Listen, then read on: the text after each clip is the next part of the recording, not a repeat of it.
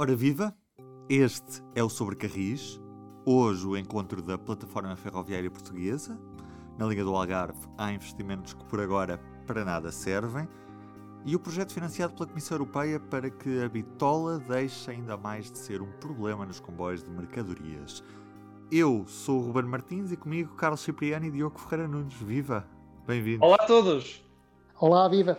Esta terça e quarta-feira realizou-se o encontro da Plataforma Ferroviária Portuguesa, uma cimeira online com muitos intervenientes, nacionais e estrangeiros. Carlos, o que é que te pareceu este, este encontro? Eu acho que este encontro teve. Há três pontos relevantes, na minha opinião, eh, que saem desta, desta conferência. E o primeiro deles é claramente o discurso do ministro. Eu acompanho há mais de 30 anos muitas conferências sobre o setor ferroviário e acho que nunca vi um discurso tão ideológico como este. E eu penso que isso é de saudar, porque a ideologia também é para aqui chamada, não é? Isto não são apenas conferências meramente técnicas.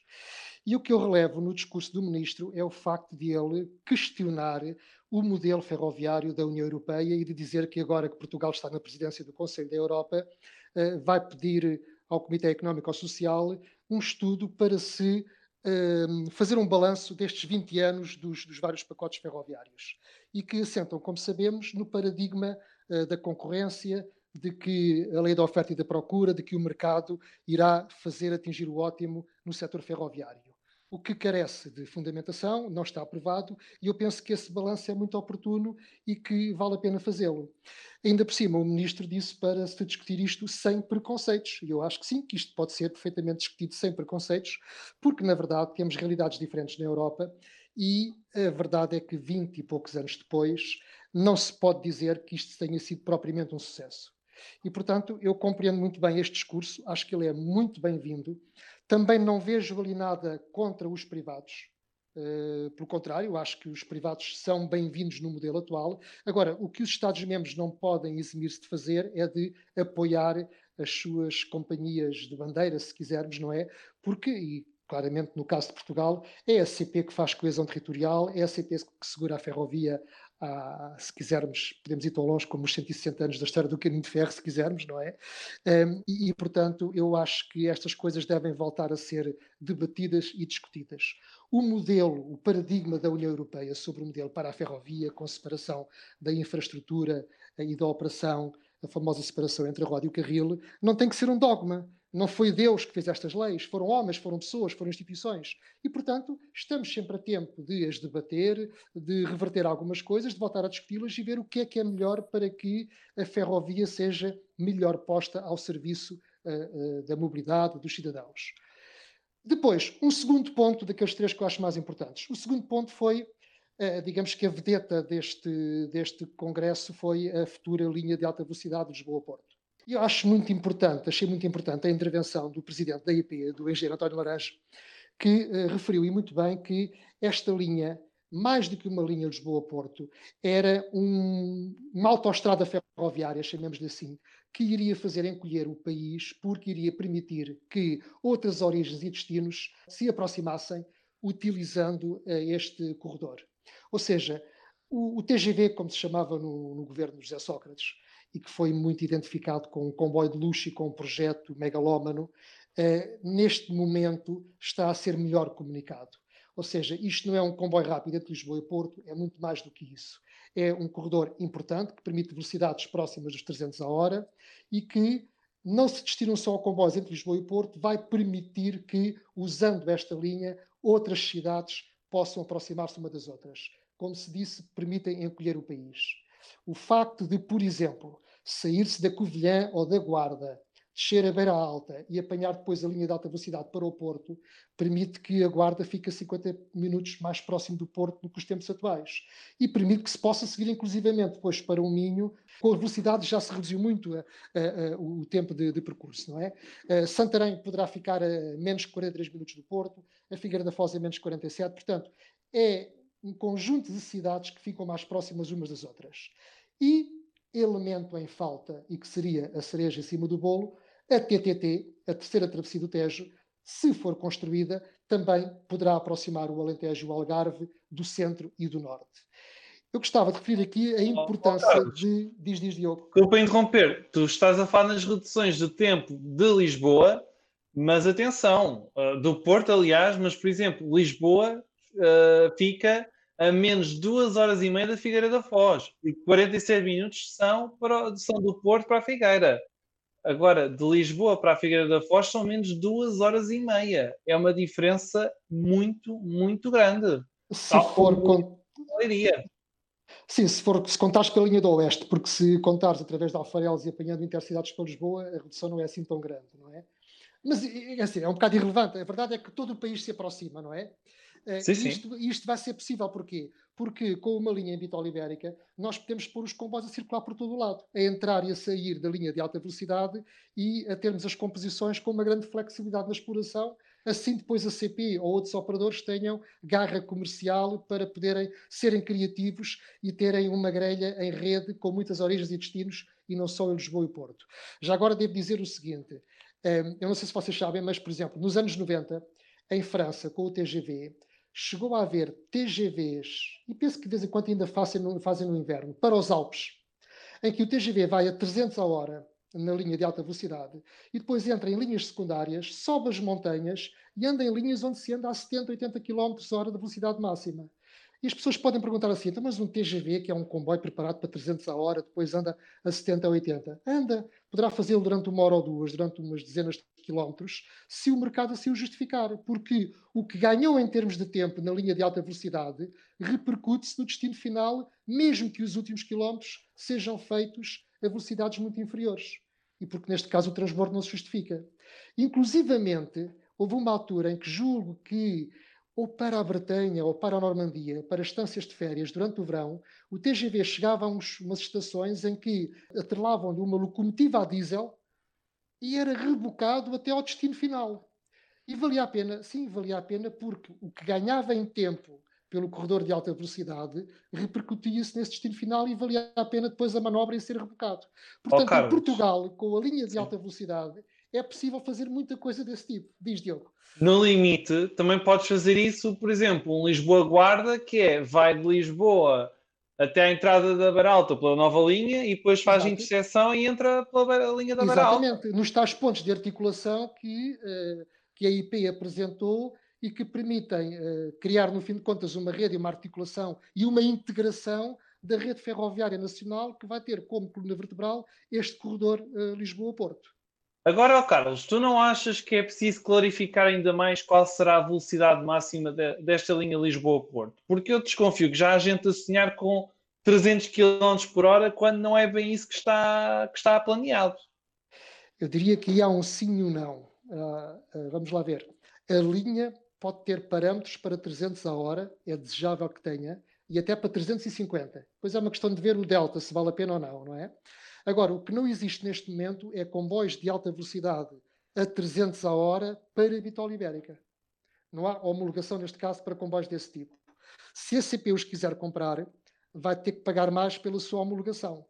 Vai sair caro, porque qualquer fabricante de comboios de alta velocidade vai ter que gastar mais para homologar comboios de alta velocidade para a bitola ibérica. Isso é um problema, vai ter que resolvido. A CP tem uma série de anos para os resolver. Agora, atenção que a linha vai ser construída em travessas de bitola e, portanto, se daqui por 20 ou 30 anos houver a migração da bitola, então aí podem facilmente vir comboios com bitola UIC a 300 ou 350 km hora. Portanto, infraestrutura 300, 350. Numa primeira fase, ou comboios limitados a 250, que é o máximo que se consegue em comboios homologados de alta velocidade, ou, se for para 300, vão custar mais caro e vão ter que ser homologados.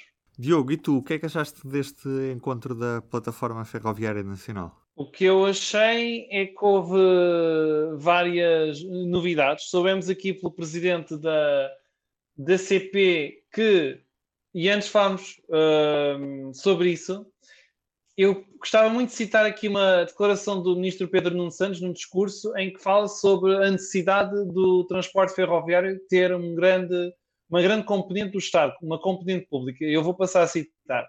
Com exceção de alguns serviços de alta velocidade, o mercado só por si não fornece os serviços de que a sociedade precisa para funcionar e para dar às pessoas melhor qualidade de vida. É assim todo o mundo. O transporte ferroviário é quase sempre deficitário em termos estritamente financeiros, mas traz enormes benefícios para a economia e para a sociedade. Por isso, encaixa perfeitamente na definição do que é um serviço público. E quando se neste serviço público, também é importante referir que a CP já tem o tal plano há 10 anos para reconquistar os portugueses, e este plano é fundamental para se proteger da concorrência que vai começar a aparecer mais ano menos ano, com o espaço ferroviário liberalizado. Porque se daqui a 10 anos, quando acabar o contrato de serviço público, se a CP não criar esta paixão com, com os portugueses, uh, pode haver mais tentação em deixar acabar a CP, porque vêm os operadores privados, que poderão trazer o melhor serviço e depois, se a CP não for a tal uh, love brand, como se diz em inglês, ou seja, a tal marca que cria paixão, os portugueses não vão querer saber se a CP continua, se desaparece, não vão querer saber disso. Se tudo correr bem na CP na próxima década, não. Se alguém tentar acabar com a CP, não vai haver uh, auditório para isso, não vai o, o, a, o, uh, o público não vai querer que a CP eh, acabe. E é isso que a CP está a tentar agarrar agora no, nos próximos anos. E nessa estratégia, entre os planos para a renovação de comboios, só, só no último ano, no ano passado, em 2020, foram 27 unidades renovadas, entre automotoras e carruagens, como foi anunciado que as uh, duplas, as UDD 450, que chegaram há 55 anos como Rolls-Royce, na década de 1960, que começaram como série 400, que há duas décadas passaram para a série 450, vão ter uma terceira vida nos próximos anos, o que é, por um lado, notável, por um lado, mostra como devíamos ter pensado em comprar uh, novos comboios realmente há muito, muito tempo. E agora temos que recorrer a estas soluções de, de emergência. Vá. Sim, e isso também, uh, já agora, reforça também o erro que foi ter mandado para a sucata as uh, eh, UTDs que foram há uns anos todas abatidas, não é? E que poderiam ter também tido uma terceira vida.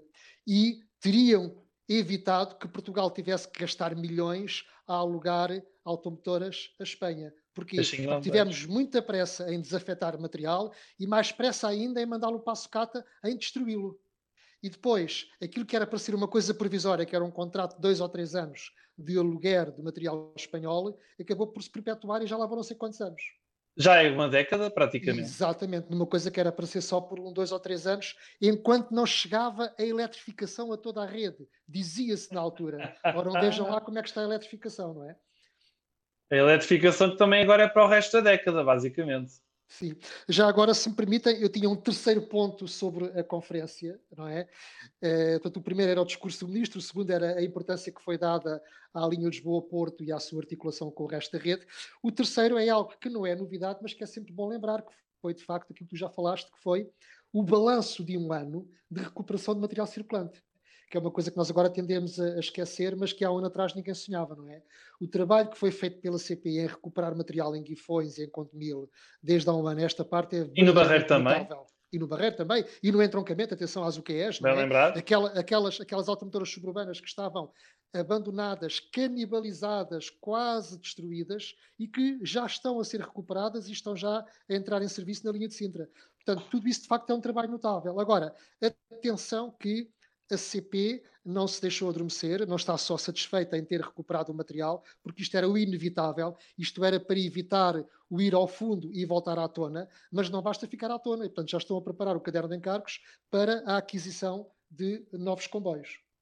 E quem fala em novos comboios até se fala em comboio português, ou pelo menos com montagem uh, portuguesa. E isso aí é que vai ser uh, bem desafiante por causa das regras da, da concorrência europeia. E, ó Carlos, e tu ouviste também que a CP conseguiu recuperar comboios com menos de 10% do orçamento que seria necessário se, se estes comboios fossem todos comprados. O que é extraordinário. E esses números são muito importantes, na minha opinião, deviam ser mais publicitados. Ou seja, a CP foi buscar, uh, eu não direi à sucata nem ao lixo, porque eles não estavam na sucata nem no lixo, eram apenas comboios que estavam abandonados e a apodrecer, se quisermos, não é? Mas que foi buscá-los e recuperou-os, e se tivesse que comprá-los de novo, teria gastado muitíssimo mais e com 10% do que seriam comboios novos conseguiu pô-los a funcionar. Entre 70 e 80 milhões de euros. Exatamente, é uma estratégia perfeitamente correta e, quanto a mim, sem alternativa. Mas que não invalida aquilo que se está a fazer, que é preparar já o futuro com concursos para comboios novos, preferentemente, eh, pelo menos, com uma grande incorporação nacional e que podem ser o início de um futuro cluster, de uma futura indústria ferroviária nacional e que é perfeitamente possível. Haja vontade, ou seja, o que é necessário é pôr, como dizia o presidente da CPE, é necessário é que as várias empresas que já hoje existem e que têm know-how, é porem-nas a falar umas com as outras, criar uma indústria, porque é possível. E ele chamou a atenção por uma coisa muito interessante. Guifões está ao lado de Leixões.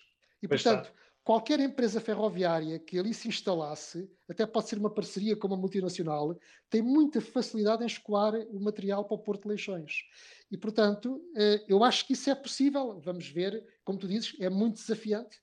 São é poucos quilómetros, são poucos quilómetros da, da oficina de Guifões até ao, ao Porto de Leixões. Não...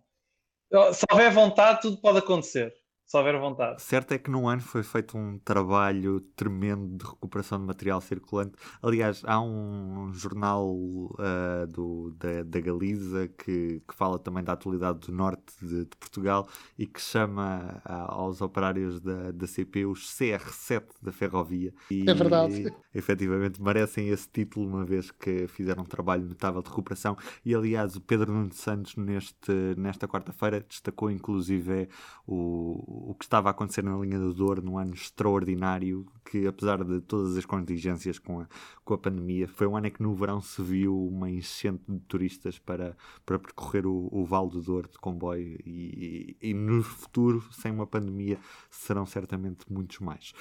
Val do Douro ficou... O que prova o quão acertada é a estratégia da CP em lá ter colocado as carruagens Schiller, panorâmicas, não é? Que atraem muita gente, e prova também uh, o quão errada estava a política de várias administrações da CP nas últimas décadas, que olhavam para o Douro apenas para satisfazer a mobilidade da região internamente, com automotoras desinteressantes que não respondiam à procura do turismo. E agora sim, esta estratégia parece-me perfeitamente correta. Valdo Douro que ficou muito indignado por não ter tido uma referência na apresentação da IP, porque, mais uma vez, eh, esta associação defende a reabertura da linha entre o Pocinho e Bar e Barca d'Alva, e não houve uma única referência durante pelo menos dois dos painéis da, da conferência.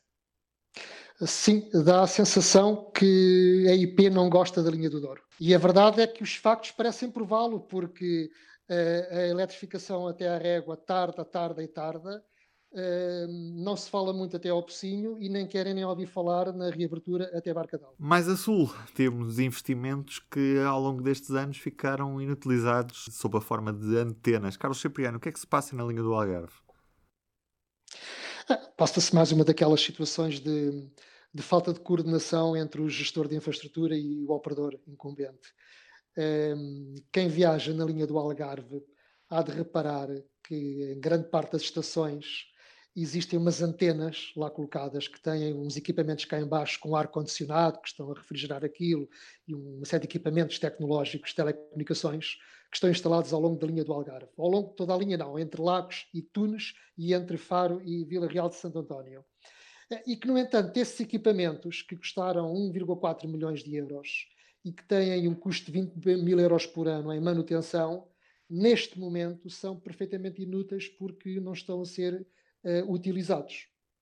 Uh, aquelas antenas são um sistema, um sistema moderno de telecomunicações ao nível do que existe em toda a Europa e que se pretende que seja comum em praticamente todas as redes, portanto, é correta a decisão de as terem montado lá. O que se passa é que a CP não está a utilizá-los e o que nós assistimos ali é, a par daquela tecnologia toda instalada, os revisores e os maquinistas utilizam vulgares telemóveis que as empresas lhes atribuem para poderem comunicar eh, entre as tripulações e com o centro de comando operacional em Faro ou em Braço de Prata.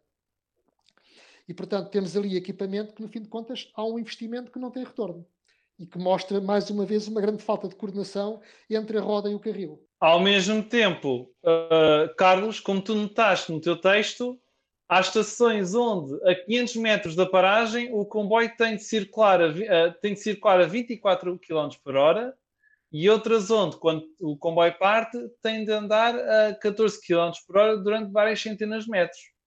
É verdade. Vol isso, voltamos, isso... voltamos ao desafio, ao bicoelo, a correr ao lado do comboio, ao lado da linha do comboio. Tu não deixas de ter razão, Diogo, porque é assim, basta, basta fazer uma viagem e no troço de tu nos lagos é particularmente grave. Nota-se muito isso nota-se que os comboios de facto andam muito devagar e muito devagarinho e que na entrada e saída das estações aquilo vai mesmo sempre muito, muito devagar. E só por uma questão de software, só por uma questão de sinalização, uh, podia ser resolvido, os comboios gastam imenso tempo. E, portanto... Uh, e desgastam-se. De, e desgastam-se, ou seja, de que serve então a eletrificação se não se mexer depois nestas coisas? Quer dizer, dá uma sensação parece que alguém fez de propósito para que a ferrovia no Algarve não seja suficientemente competitiva. Quando aquela linha tem um potencial enorme, quer dizer, atravessa o Algarve, ainda por cima, atravessa grandes centros urbanos do Algarve, tem um potencial enorme. Porquê é que se faz questão? Porque aparentemente parece que se faz questão de que aquilo ande mesmo muito devagar. Quando bastava mexer no software de sinalização para permitir que a aproximação e o arranque das estações fosse mais rápido. E só aí já se ganhavam alguns minutos. É claro que pode-se dizer, está bem, mas é só uns minutos, está bem, mas só uns minutos multiplicado por várias dezenas de comboios por dia, vezes vários dias, vezes vários anos, representa muito tempo que era ganho às pessoas. E, e não portanto, só, é menos desgaste para os comboios também, é claro. tempo de vida para as pessoas também, porque, por exemplo, pode ser a diferença entre apanhar aquele autocarro que é preciso para chegar a casa ou não. Exatamente. Portanto, eu espero agora que com a, a eletrificação que uh, diluído nos custos do investimento, que a IP tenha o bom senso de mexer na, na sinalização e, e, acabar com, esta, com este anacronismo e permita que, uma vez que não vai haver investimentos para aumentar as velocidades por parte da infraestrutura, porque vai manter-se tudo igual, pelo menos que só a passagem da tração diesel para a tração elétrica, mais alterações na sinalização, permitam que se ganhe ali uns bons minutos uh, no Algarve e que os comboios sejam um pouco mais rápidos. E rentabilizar um bocadinho aquelas torres que lá montaram, já agora também para isso. Também, até porque isso também transmite mais segurança. Oh, oh Carlos, então e sabes quem é que te deu razão também na conferência do, da plataforma ferroviária sobre os investimentos e os efeitos na linha? Conta lá. Tens de contar tu, Diogo. Então, ouviste o presidente da IP a assumir que estes investimentos eram sobretudo para manter as condições da linha e não para aumentar a própria Sim, sim ok, pronto. Ok, Diogo, picaste-me, então nesse caso eu respondo. Pronto. É, é verdade que quem ouvisse a apresentação do Ferrovia 2020 em fevereiro de 2016 e ouvisse falar o, o presidente da IP agora na conferência, ficaria abismado, não é? Porque aquilo que na altura, com o então ministro Pedro Marques, com o presidente da IP, António Ramalho, um, na altura António Ramalho, sim, é verdade, um, com aquilo que foi apresentado em 2016, aquilo que se vendeu ao público que seria a Ferrovia 2020, e a assunção, agora, quatro anos depois, de que afinal não era bem assim, vai uma grande distância. E o que é que aconteceu entre 2016 e 2020? Aquilo que era para ser uma grande revolução na ferrovia nacional, é agora assumido em que efetivamente aquilo não é mais do que uma evolução do PETI 3, que efetivamente aquilo se destina a mercadorias, que efetivamente o Ferrovia 2020 nunca teve intenção de aumentar as velocidades, que efetivamente o Ferrovia 2020 nasceu de costas voltado para os passageiros e que não é tarde para assumir que as coisas foram feitas assim. Por outro lado, quando o presidente da IP fala que o PNI 2030 vai ser disruptivo, eu saúdo, espero bem que sim, espero bem que a partir de agora os investimentos que vão estar programados para o PNI 2030 já tenham em conta os passageiros, a coesão territorial e aquilo que é o mais importante, que é o aumento da velocidade dos comboios, porque só com o aumento da velocidade dos comboios é que a ferrovia pode ser competitiva face à rodovia. Se nós quisermos que no século XXI o caminho de ferro seja de facto o modo de transporte alternativo, no âmbito até do combate às alterações climáticas, nós temos que tirar tráfego das estradas. E só se consegue, entre outros fatores, com o aumento das velocidades dos comboios. Estar a fazer e modernizações agora deveriam ter sido feitas nos anos 70 ou 80 para os parâmetros do século XX, parênteses, que é o que está a ser feito na linha do Oeste, fecha parênteses, é errado. E, portanto, o que for feito a partir de agora tem que ser mais ambicioso, tem que ser ripar curvas, tem que ser mexer nos traçados, tem que ser preparar as linhas para o século XXI. E por isso é que eu espero que haja bom senso para, e dou um exemplo outra vez com a linha do Oeste, uma vez que o Oeste, pelo menos o Troço, Torres Vedras, Caldas da Rainha, Leiria, vão estar praticamente conectados à linha de alta velocidade, é necessário que esta modernização a norte das Caldas da Rainha seja uma quase alta velocidade ou uma quase linha de altas prestações para se integrar no corredor Lisboa-Porto. Porque se é para manter as velocidades atuais, mesmo que seja eletrificado, por aí não se consegue captar pessoas para o modo ferroviário. Carlos Cipriano, a, Comissão Europeia tem apostado em investigação também na área ferroviária. Um, um dos últimos projetos trata-se de financiar vagões de mercadorias com bitola variável. Fala-me mais sobre o que é que está em causa neste projeto e como é que isto pode ajudar a acabar com os problemas de interoperabilidade da, da Península Ibérica. Pronto, tendo em conta que para os passageiros o problema está praticamente resolvido já há mais de uma década e que neste momento temos comboios de passageiros até de alta velocidade que mudam de bitola muito facilmente sem terem que parar e, portanto, tem o problema da interoperabilidade resolvido, faltava resolver para as mercadorias. Eh, que de facto é mais difícil porque são vagões mais pesados, transportam mercadorias, mas isso também penso que está em vias de ser resolvido, uma vez que em Espanha há duas empresas que, em parceria com o ADIF, o ADIF é o homólogo da IP em Portugal, eh, têm um projeto em que estão já a certificar vagões que podem passar de uma linha em bitola ibérica para a linha em bitola europeia eh, em andamento, bastando ajustar, eu diria, encolher ou esticar as rodas, os eixos, não é? Adaptando à, à bitola. Esse projeto está a ter bons resultados, já há alguns protótipos, e a Comissão Europeia eh, tem apoiado com financiamento comunitário eh, essa, essa realização, esse projeto.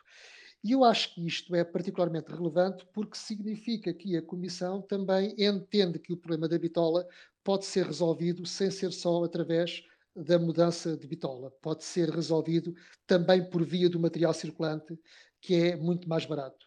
Eu diria que resolver a interoperabilidade por via do material circulante custa uh, dezenas de milhões, uh, ou quanto muito centenas de milhões, mas resolver por via uh, da mudança da infraestrutura, mudar a bitola às linhas férreas existentes, é na ordem dos milhares de milhões.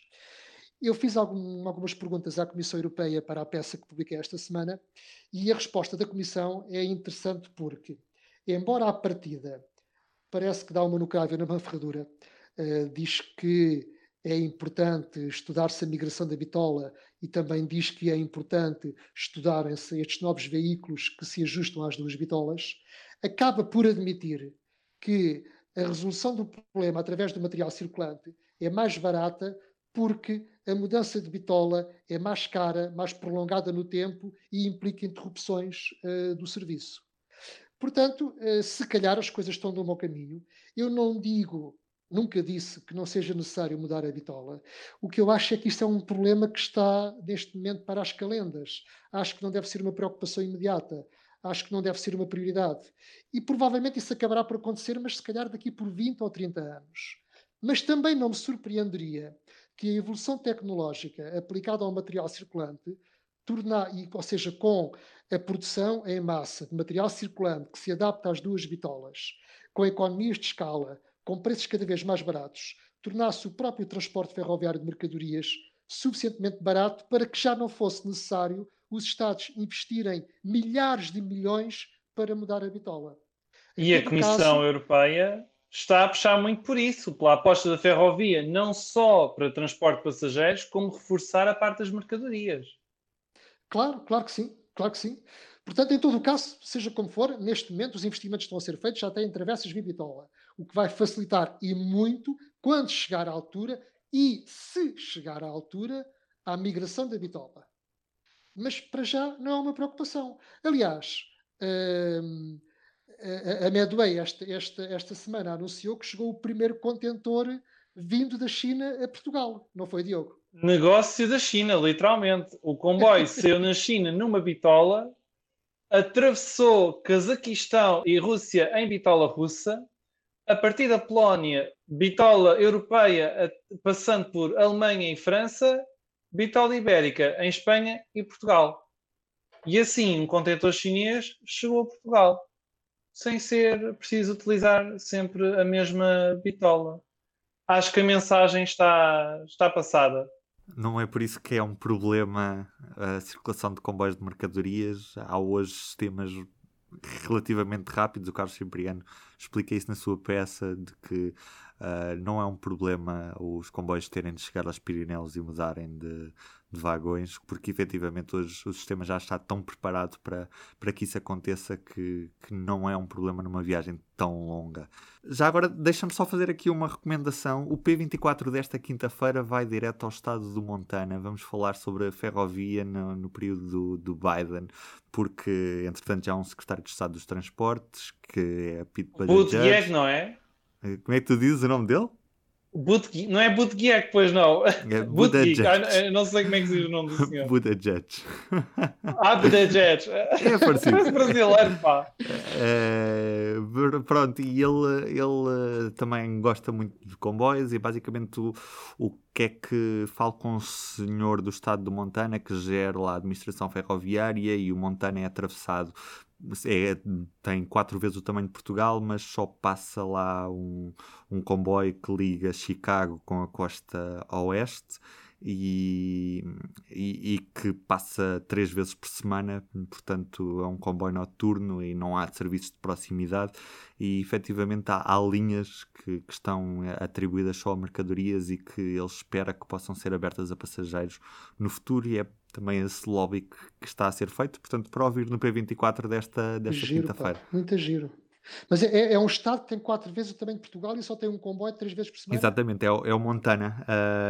Uh, pá, o estado tem um, tem um milhão de pessoas, uh, portanto é uma coisa mesmo muito grande e Exato. muito pouco povoada, é mesmo a América rural. Uh, só que as pessoas têm. A única alternativa é o carro. E claro. Pá, depois há o, há o, o comboio, é o Empire Builder, que é a ligação da Amtrak que faz entre Chicago e a, e a costa oeste. Aí é trissemanal, não sabia que era trissemanal. Uh, era diário, mas com a pandemia passou a trissemanal. E aquilo okay. demora 46 horas, portanto, duas noites. O comboio sai depois do almoço de Chicago e chega na manhã de, de dois dias depois à, à costa, do outro lado. Bem, uh, Carlos Cipriano, Diogo Ferreira Nunes, muito obrigado a vocês. Um grande abraço. Abraço, fiquem em casa. Adeus, fiquem em casa, claro. O público fica no ouvido.